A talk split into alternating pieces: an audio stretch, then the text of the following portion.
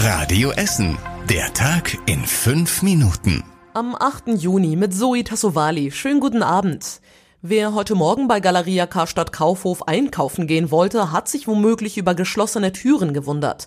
Unter anderem die Filialen am Limbecker Platz und Willy Brandt Platz haben heute nämlich später geöffnet als sonst.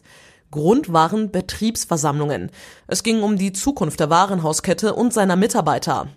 Die Gewerkschaft möchte einen Sozialtarifvertrag für die Mitarbeiter. Die Unternehmensleitung schlägt aber Folgendes vor. Keine Sonderzahlungen bis 2026, keine Gehaltsanhebungen dieses und nächstes Jahr und danach soll ein Plus beim Gehalt von den Mitarbeitern von den wirtschaftlichen Kennzahlen abhängig sein. Das seien also einige Forderungen von Arbeitgeberseite, die Verdi in einem Flugblatt auflistet. Es sei ein Horrorkatalog, heißt es. Galeria Karstadt Kaufhof leidet unter der Corona-Krise. Umsatzeinbußen durch die Pandemie werden auf bis zu eine Milliarde Euro beziffert. Es droht die Schließung von bis zu 80 Filialen. Tausende Mitarbeiter könnten ihren Job verlieren. Ab heute dürfen alle Essener Kinder wieder in die Kita gehen. Es gibt allerdings zehn Stunden weniger Betreuung und auch einige Regeln. Claudia Steinmetz fasst nochmal für uns zusammen. Die Eltern dürfen ihre Kinder nur bis zur Tür bringen und müssen sie dort auch wieder abholen. Je nachdem, wie die Kitas gebaut sind, können die Kinder unterschiedliche Eingänge nutzen, wie in der kleinen Oase in Frohnhausen. Da gibt es den blauen, gelben oder roten Eingang.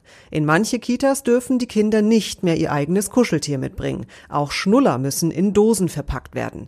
Gruppenangebote wie Musik oder Englisch fallen auch erstmal weg. Draußen gilt, wenn eine Gruppe im Sandkasten spielt, darf die andere nur ans Klettergerüst. So sollen sollen die einzelnen Gruppen untereinander nicht vermischt werden und die Zahl möglicher Infektionen beschränkt bleiben.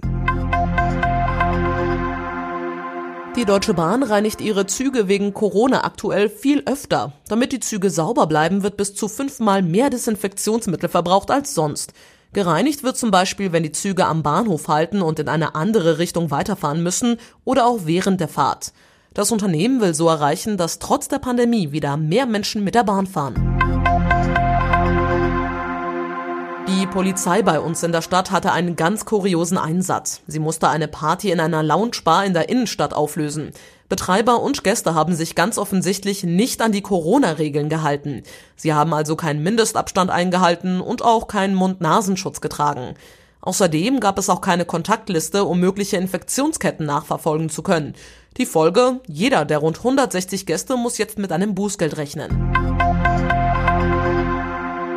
Die Badestelle am Baldener See bleibt heute noch geschlossen. Das haben viele von euch bestimmt schon mitbekommen. Eigentlich sollte sie aber heute aufmachen. Durch den Regen der letzten Tage ist aber das Wasser nicht sauber genug. Der nächste mögliche Starttermin ist dann am Mittwoch. Dafür hat aber seit heute Morgen ein weiteres Essener Schwimmbad wieder geöffnet, das Oststadtbad in Freisenbruch, und zwar drin und draußen. Es gibt allerdings Grenzen, wie viele Menschen in die Becken dürfen, und es gibt, wie im Grugerbad, getrennte Bahnen für schnelle und langsame Schwimmer.